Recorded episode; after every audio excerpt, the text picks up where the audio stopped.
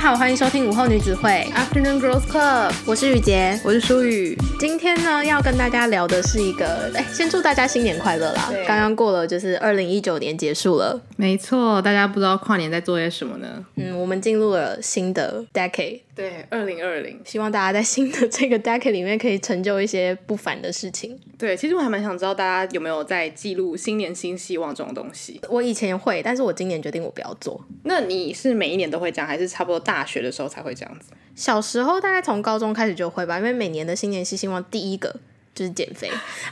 欸，可是很有道理，因为其实我今年的新年新希望也是希望自己有腹肌，但是我已经进入到一个我不会想要就是记录下来的年纪了。嗯，因为就会觉得记录下来感觉好像年底就会开始打自己的脸。真的，我跟你讲，这就是我学到的道理，所以我就决定我不要再记录下来了。什么叫写下来就比较动力？没有，没有。记在脑子里面，记在心里面，时刻想到才是真的。对，然后等到那一天真的来临的时候，你就说：“你看，我今年出的新年新希望就是这样。你看看我现在，我是不是成功了？” 然后立刻再去造假一个 Google 大概。你看，我是二零二零二零一月三号立的，就是你要出自自传的时候，对，其实根本就是一个造假的新年新希望。哦，做到了再说有啊，如果没做到就是点点。对对，假装这件事没发生。所以就想要趁这个新年刚开始的一天呢，跟大家分享关于拖延症这件事情。没错，因为我觉得拖延症真的是现代人很常遇到的一个问题，而且还蛮多人都在讨论拖延症背后的原因到底是什么。我觉得近几年这件事情好像变得 变得越来越严重吗？还是说大家开始注意到这件事情对我们的影响？越来越多人发现拖延症影响到他们的生活。嗯，因为其实以前就包括我自己啊，就是毕竟我们还是学生时代的时候，你有一点拖延是不会影响到你的生活的，因为你毕竟就是考不好，没有好成绩，被老师骂，考不到好学校，然后找不到好工作，然后说，哇哦，就是等到你出社会那一刻，你才发现哇，原来拖延害了我这么多，就是工作没做完真的会完蛋。对，因为之前你工作没做完，没有人管你啊，也不会有人就是你也不会拿钱拿的很心虚。说不定有人拿钱拿的不心虚哎，一定有啦，对啊，好想当这种人。好吧，所以现在呢，就是刚到了二零二零年，那我们就决定先跟舒雨分享一下我二零一九年年初立的新年新希望。好，嗯，第一个呢，我立的是瘦十公斤，这个梦想也太大了吧？我是不是没有成功？等一下，可是我记得你瘦了不少，对不对？其实没有不少哎，就是。很少吧，可是你会不会觉得用公斤数的话有一点点为难自己？现在啦，现在回来看的话，有就有可能是如果你穿进某一件衣服，你觉得自己感觉良好，这样子的目标会不会比较容易达成？对，可能吧。我觉得今年我们可以试试看这样，因为我现在就是比较容易以我自己衣柜里有的衣服，就是只要我穿上这件衣服，我觉得没有很吃力，我很棒了。我 懂，对，对我我猜我今年可能会开始立这样的新年新希望，但我刚说我不会立新年新希望。哦，对对对，所以，所以再说。然后第二个是考到汽机车驾照，哇，那听众应该都知道吧？就是机车驾照的事情。对，如果不知道的话，可以回去看那个跟皮皮一起做访谈的迷信那一集。没错，就会知道我至今还没有考到的原因。开始怪别人，没办法，反正这件事也没有完成，已经第二件没有完成了。第三件是找到一件短期想要完成的事情。哎，这个我写的很笼统，就是我那个时候大概的想法是因为我。呃，今年二零一九年年初的时候，差不多毕业半年左右了，嗯，所以我就觉得说，我现在的工作，我不知道是不是我以后还会想要继续做，或者是我做了会可以得到成就感的，所以我开始就是思考说，还是我应该立一个短期内可以达到的事情，那那个事情可能要对我长期目标是有帮助的，所以我其实一开始的这个想法是，呃，好像是考，好像是去念一个研究所嘛，还是什么，我有点忘了。嗯嗯，但如果是念研究所的话，没有达成。但我在我们在今年下半年做的这个 podcast，对啊，我觉得这是今年非常非常大的一个收获，所以这可以抵掉我前面都没有完成，可以。然后下一个是出国两次，哎、欸，因为我就是喜欢旅游，啊、对，对，对。然后我就发现，其实有的时候，呃，不能说我拖延，就只是说我好像没有能力做到事情，我把 我把目标设的太远大，所以我才做不到。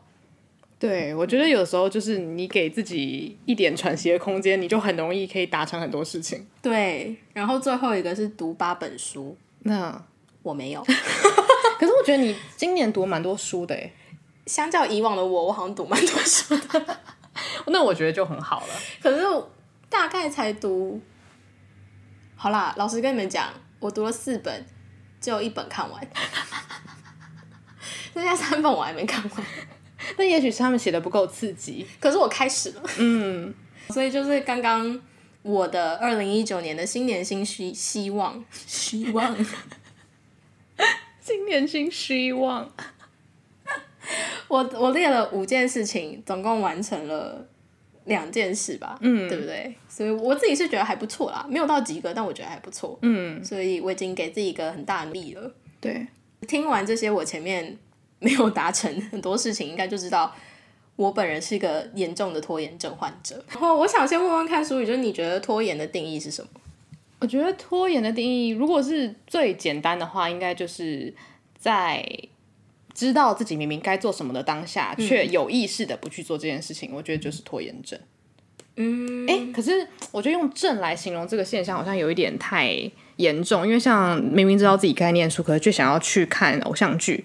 这好像是学生常常会面临到的问题，但我觉得可能是长期做这件事情，然后还有明明知道这件事情对自己非常重要，然后做了会有很好的成效，可是却选择不去做它。嗯嗯，我觉得这可能就是拖延症的一些嗯征兆嘛。嗯，那你自己觉得你是拖延症患者吗？我觉得我偶尔会有拖延症的那个镜头出现，嗯、可是我我觉得我不算有拖延症。嗯你刚刚的定义大概跟就是哦，因为为了准备这一集呢，我读了这本书叫《拖延心理学》，就是我想要搞清楚我到底出了什么问题，就是为什么我这么爱拖延呢？嗯、那它里面提到拖延的定义，就像是其实就像淑宇刚刚讲的，就是你在应该要做某件事情、重要的事情，但是你却去做了很多不重要的事情，像是你应该要念书，你应该要完成一个已经快要截止的呃专案，可是你却发现啊，我房间好乱哦，我先收一下好了。哎，我这个笔怎么这么难写？我去买一支新的笔好了，就是开始做一些无关紧要的事情，然后来拖延这件正事要完成的时间。这是拖延的第一个现象，但是它不代表你有拖延症。什么叫做真的有拖延症呢？真的有拖延症就是真的是我本人。你发现自己不想做这件事情，所以你找了别的事情来做，做了之后呢，发现哇，真的要没有时间了怎么办？干脆不做，直接摆烂。当然，你可以举例子嘛，就是比较严重一点点的。我曾经大言不惭跟淑宇说过，就是我的一个人生观。我现在想起来，我觉得它是一个很不正确的人生观。就是在我们还在国外交换的时候，然后有一天，就是我太常因为呃没有好好的在该念书的时候念书，然后就最后考试成绩可能没有那么理想。然后我就跟淑宇说，如果我可以达到八十分的话，那我就做到八十分就好了。我干嘛要 尽全力做到一百分？可是听起来蛮洒脱的。对，我就是洒脱的跟你讲这件事情，但是其实。我看完了这本书之后，我发现为什么我会有这个想法，是因为我担心，要是我真的尽全力准备，但是我还是达不到一百分，oh. 所以我就干脆洒脱的承认说，就是因为我没有准备那么好，所以我才达到八十分。但我觉得八十分很够了。嗯嗯，因为我觉得这是一个很多人会面对到的心态，因为尤其是这件事情对你来说越重要的时候，嗯，就像是如果讲，嗯嗯，对我来说很重要的事情，可能是。高中的时候考学测，嗯，你就会觉得说，如果你真的告诉我全世界，或是你让全世界感应到你是用尽你的全心全力在准备的话，你会越害怕失败，对，因为你失败了，好像就是代表你再怎么努力，你就只能到这里。没错。可是如果你有一点吊儿郎当的准备，可是却考了一个哎还不差的成绩的话，那你就会觉得说，嗯，可以啦，可以啦。对，而且大家会觉得就是你好小聪明哦。对对对对对，嗯，我有一点点这样的心态，就我自己回想起来，我并没有。就是倾尽我百分之百的努力去准备学测，嗯，就当然我有努力，可是我会觉得说啊，就是你边玩边读书什么的，因为这样子的话，不管成绩怎么样，我不会就是对我自己太失望。没错，这就带到就是这本书提到的，他说其实基本上拖延症患者呢分就是有五种类型，那第一种呢就是刚刚提到的害怕失败型。那我们为什么害怕失败呢？那他称为害怕失败型，就是呃非典型的完美主义者。就是我们并不是会苛责自己一定要做到完美，可是我们对于理想的定义又是非常完美的。嗯，就是我们对于譬如说，我如果今天要成为一个很棒的人，那我的那个理想状态是我要有权有势、有头脑、有外貌、有一切，就是这是我最理想的状态。可是我没有想到的是，我根本做不到。我把这个目标设的太完美了，所以当我做不到的时候，我就开始很害怕失败。是不是我用尽全力，我还是达不到，那我就失败了。那我因为太害怕让别人知道我失败，所以我就干脆不要努力，干脆不做，就是拖延，我就是摆烂。这这是第一个类型，我觉得还蛮多拖延症患者应该都是这个类型。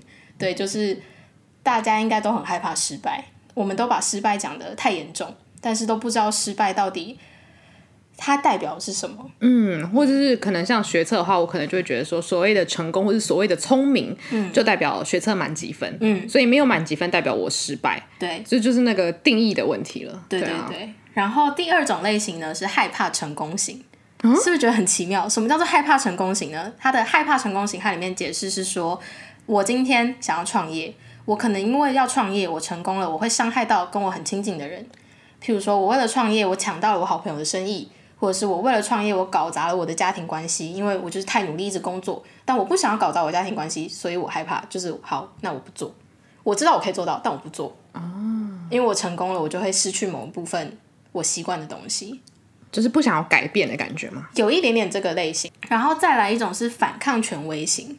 他说反抗权威型，这还蛮好懂的，嗯，就基本上就是说，因为他提到说拖延症患者之之所以会变成拖延症，有一个很重要的原因，是因为我们的主观时间跟客观时间是不同的。就是客观时间指的就是呃钟表定义的时间，或者是大家对于时间的认知，比如说早上八点要上班，或者是中午十二点到了要吃饭。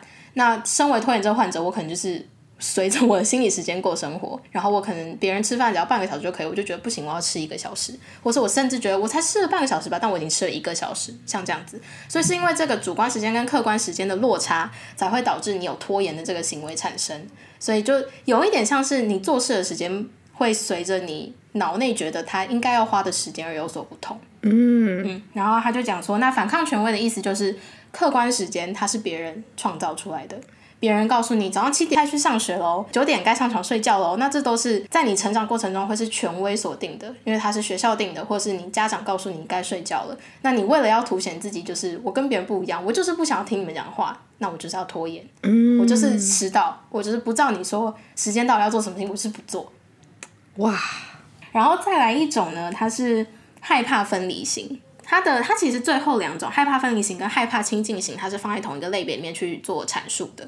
那他说害怕分离型呢，讲的就是因为他害怕自己成为社会中的异类，他怕就是呃他会出风头，所以他甘愿当第二就好了，他不要当第一，因为他当第一之后就可能会被别人攻击，他承受不住这个压力，所以那我当第二就好，就是拜托有个人出来领导我这样。然后他也害怕，就是有点像刚刚害怕成功型那样，他。怕自己出头了之后会失去跟自己很亲近的家人或朋友，或是他不敢发表自己的意见，或者是他里面有提到的一个例子是说，呃，有些学生在做报告的时候会花极多时间在找文献资料，但始终不落笔。不落笔的原因就是因为他害怕写出自己的想法跟那些找的文献资料是有所呃相悖的，oh. 然后他害怕就是他做出了这份论文之后会得不到学术界的认可，对，所以他干脆不做这件事情。哇，这个这好深哦，对不对？然后呃，害怕亲近型呢，就跟分离是不一样的。害怕亲近型就是我们典型讲的，因为怕受伤，所以我就干脆什么都不做。嗯，所以我不爱，我就不会受伤。它里面书里面提到的例子是比较关于爱情类的，就是我只要不要付出真心，别人就伤害不到我了。就是为了不要被伤害，反而把自己的心就竖了一道墙那种感觉。对，所以我今天不去参加任任何联谊。就是他可能表面是说哦，我觉得我不需要别人，但其实你就是害怕真的遇到喜欢的人，你害怕把你的心交给他，他就把你的心拿起来千刀万剐。嗯，对。因为我没有想过爱情也可以跟拖延扯上关系耶。嗯，他举了蛮多例子的。嗯，哇，所以其实拖延症是跟你生活中的每一个决定都有可能会有关，对不对？嗯，就不是说真的是重大决定或者是一个什么有期限的东西，它才是造呃，它才是会导致你拖延的原因。基本上是你做任何一个行动都有可能是你拖延的原因。嗯，那刚刚提到了这么多类型呢，我自己觉得我是第一类型，害怕失败吗？我非对，就是我以前不知道，但是真的是回首过去，我发现我真的很害怕失败。嗯，就是像前面有提到我二零一九年的那个新年新希望，考机车驾照、机汽机车驾照这件事情，我发现我一直不去做的原因，就是我害怕失败。因为机车驾照，我真的很怕我考不过，我很怕被别人笑说，就是你都考了，你为什么考不过？那我就干脆不要考，嗯、这样别人不能攻击我。可是很有道理耶，对吧？因为这件事情刚好又是很多人做过，然后都成功了。嗯、对，就他是感觉是大家都可以做到的事情，但要是我做不到，怎么办？对，所以我我自己就是害怕失败，嗯、所以我在看第一章的时候，我真的是。点头如捣蒜，然后他这边有提到一点，我觉得还蛮算是真的说中我的心，就是呃，我不是一个排斥团体合作的人，可是我很担心团体合作出来的结果不是我想要的，所以为了让团体合作的结果可以是我想要的结果，就是所谓的完美的结果，我凡事都要自己来。嗯，我觉得向他人求助是软弱的表现。哦，所以你宁愿就是自己弄，可是可能搞不清楚该怎么办，然后很慌这样子吗？对，哦、嗯，但就是像我刚刚讲，就是我之所以会真的是拖延症患者，原因就是因为我很能承受后果。所以你就可以跟这个症共处的感觉吗？我也没有共处，就是有点像是告诉自己说，反正你就是这样子，所以你就会得到这样的结果，那你就没什么好怨天尤人的。嗯，因为我我不知道是不是拖延症患者都是像我一样这样的想法，但是我猜应该很多人会是，嗯、呃，你拖延了，然后你得到一个不好的结果，结果你就开始怨怨天怨地怨自己，就是我怎么会这样？嗯、但是我就是我拖延了，我得到这样的结果，接受。好豁达哦，就是但这样其实不好啊，就是真的长久上来看的话，我就会发现啊，我真的是这不是一个健康的人生观，嗯、就是因为这样子，我虽然看起来别人看起来我很豁达，好像我人生只要完成一些小成小就，我就是开心到不行。可是其实我内心知道，我想要的可能是别的东西，但是因为我害怕，我不敢去做，所以我就干脆不要让别人知道，然后让人家觉得我很豁达。我突然觉得你这句话。非常非常的怎么讲，有点讲到心里去的感觉吗？嗯嗯，尤其是我刚刚，其实你刚刚在讲这些事情的时候，我突然想到，我觉得我自己比较是偏那个叫什么，呃，我不太确定它的学名叫什么。嗯，就是你如啊害怕成功型，哦，我不太我不太确定是不是以害怕成功来讲，可是就是有时候你做一些决定的时候，你可能不一定是成功，但是例如说，假如说。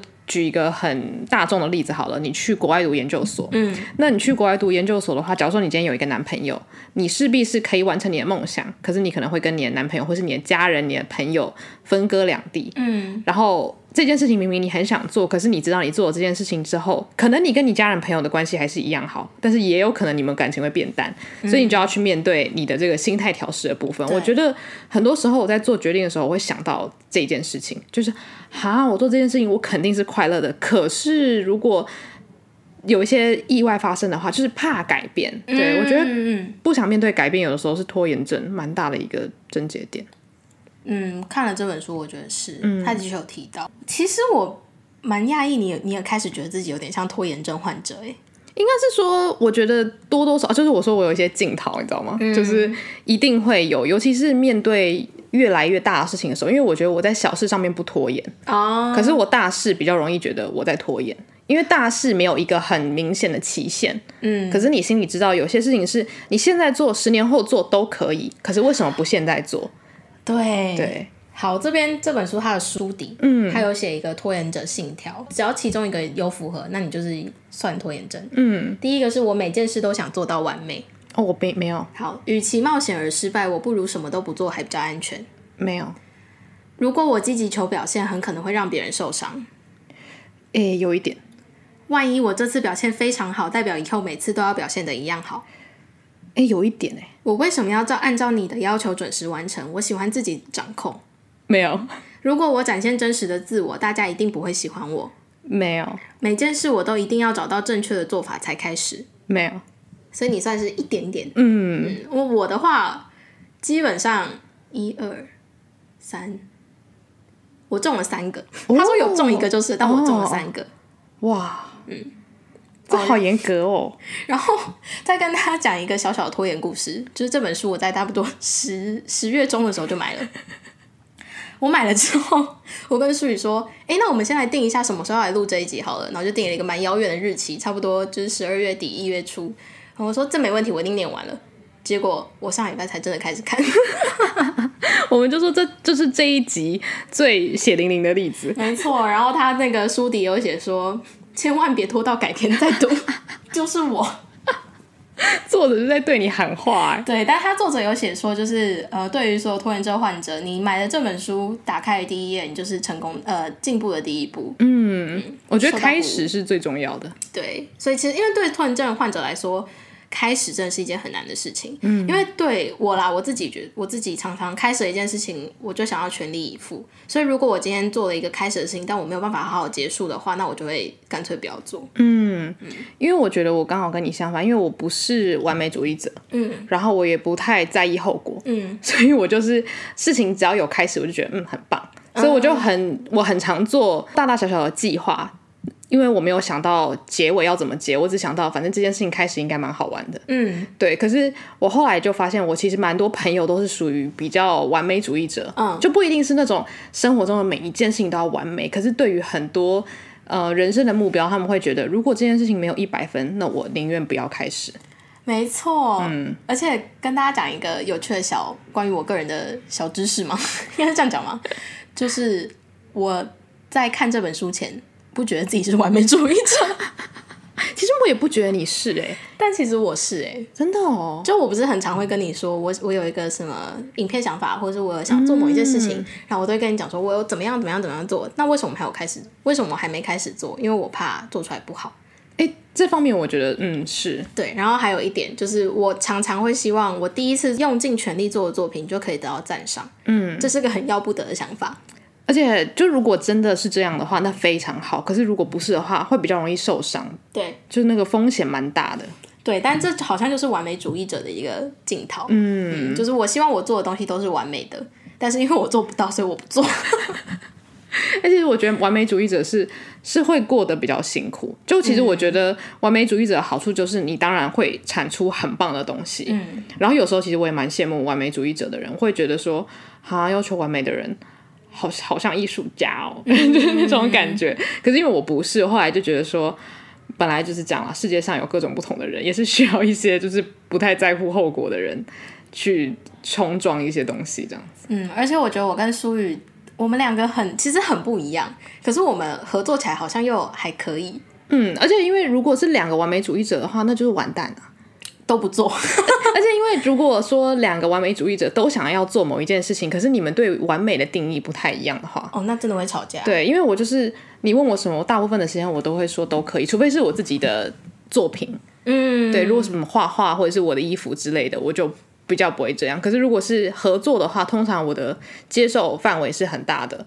所以我觉得我比较适合跟完美主义者合作，因为我觉得如果太要求完美的人，两个碰在一起的话，容易没有办法就是进入对方的世界嘛。对，但是一个比较不一样的，我不知道是拖延症患者 vs 没有拖延症的话，是不是这样的情形？就是我是一个不照计划走的人，然后苏宇是喜欢设计划的人。嗯，我一直以为就是完美主义者应该要设计划。但是我不设计划可是我脑中会想很多东西。嗯。就是我就像是前面讲过的我不写下来它好像就不会成为一个计划那我就不要写下来。可是它还是在你脑里的 excel 对对对对对对然后是现在越长越大我发现做计划是对的就是你的确为了达到你要的目标，你就是该设一些短期目标、中期目标跟长期目标。那那个目标不是说你一定要在那个年限内做到那些事情才是成功，而是你其实只要开始了，你就是成功了。嗯，嗯，其实他这本书里面有提到一个，对于就是我们这种害怕失败型的拖延症患者，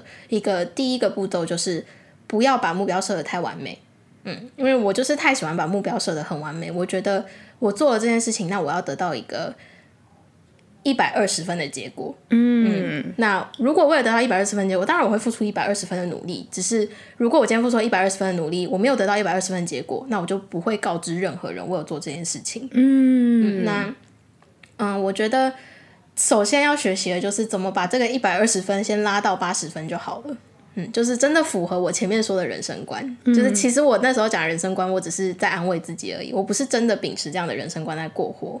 那要是我今天对自己标准低一点的话，那我是不是轻易达到之后就很容易满足？那我觉得这个好像是解决的办法之一。嗯嗯，而且你刚刚这样一讲，我就突然想到，我们当时在录 podcast 之前，就是整个频道开始创立之前，就是我们就有讨论说，那创这个 podcast 到底目标是什么？嗯，然后我就说，我觉得目标就是我们两个都觉得很开心。嗯，因为这个目标是我确定。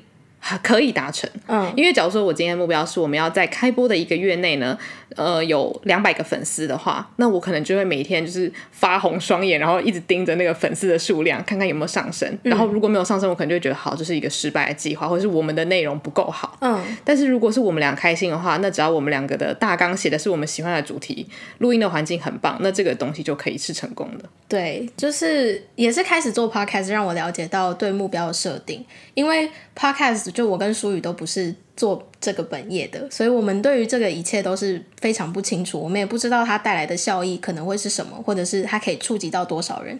就是因为对这件事情的无知，所以导致我们很容易满足。嗯，那就是因为这个容易满足，让我觉得，呃，获得成就感的那个方式，而不就不再是一定要做到最完美了。应该也是因为 Podcast 这个东西很新，所以它其实没有一个标准在那里。对，因为如果今天是做 YouTube 影片的话，那我的标准我可能就会知道什么样子是热门影片，什么样子是大家喜欢的内容。那对我来说，我一定就会有压力。对，嗯，所以其实这个平台也算是一个很好的开始嘛，它让你没有办法去设立太遥远的目标。对，嗯嗯，其实这样说起来，我觉得拖延症患者就是一群很容易被社会规范绑架的人欸。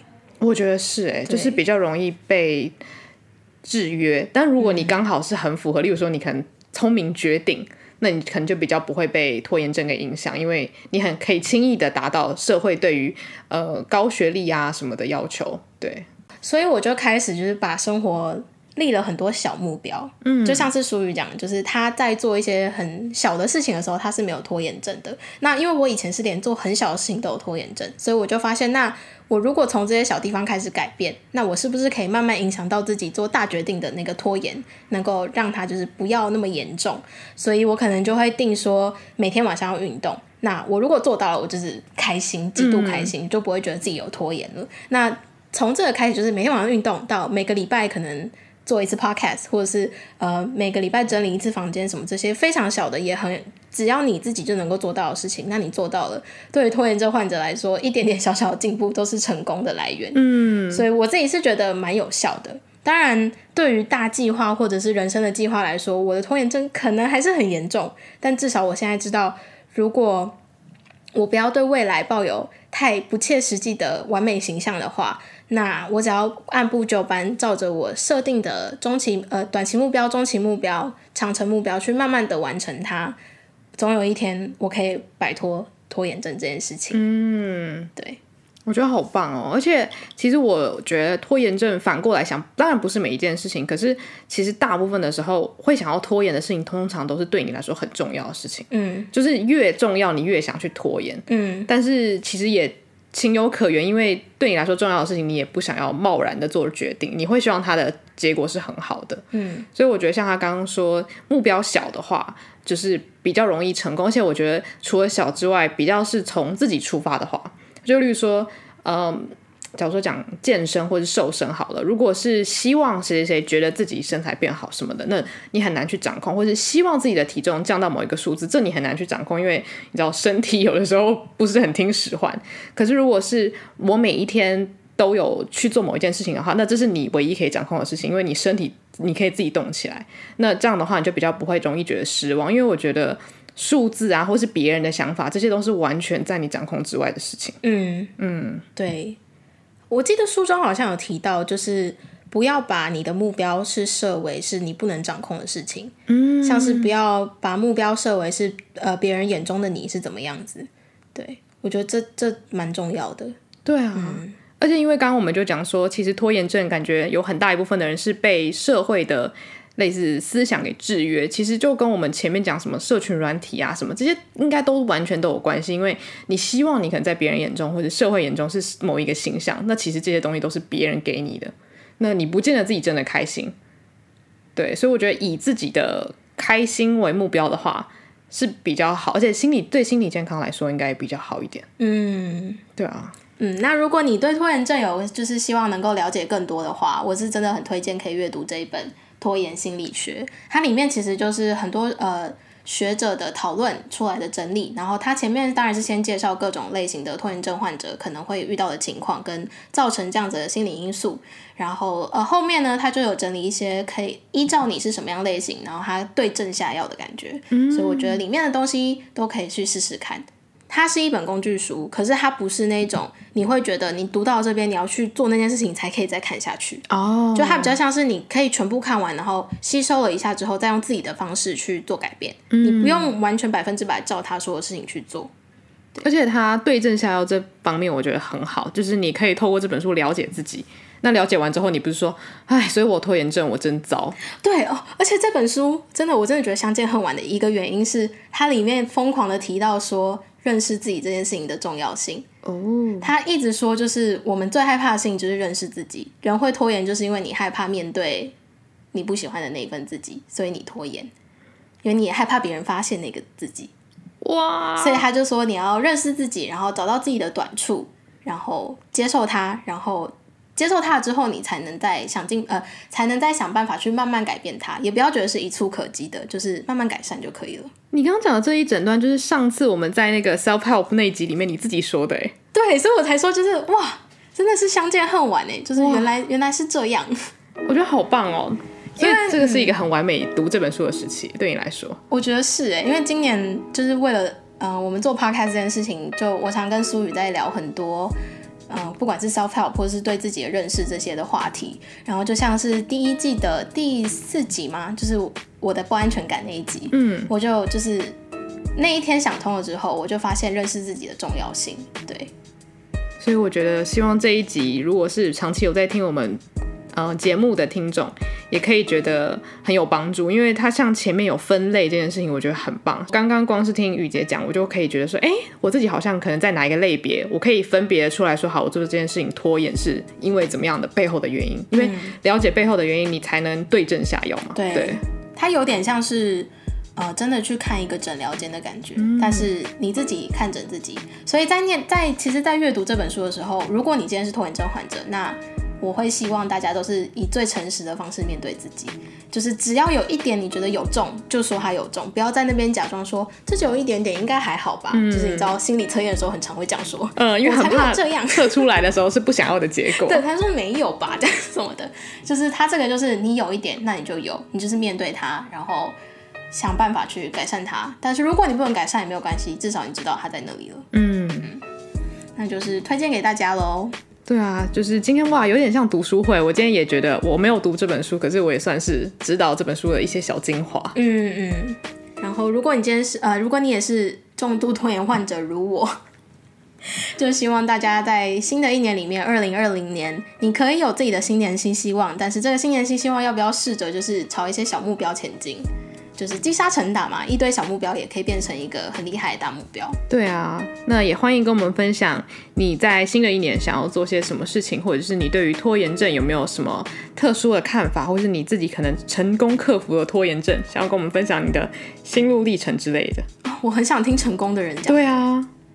当然是你自己定义的成功啦，不是我定义的成功。对对对，就是你觉得你自己有往好的方向改变，那就是成功。对，希望大家可以跟我们分享，然后也谢谢大家今天的收听。对，如果喜欢我们节目，想跟我们说话的话，就可以寄信到 Afternoon Girls Club at gmail dot com，或者是在 Apple Podcast 留星星给我们评分，然后或者是留言都可以。祝大家二零二零年都过得很开心，可以完成自己心中最想要完成的事情。没错，午后女子会散会。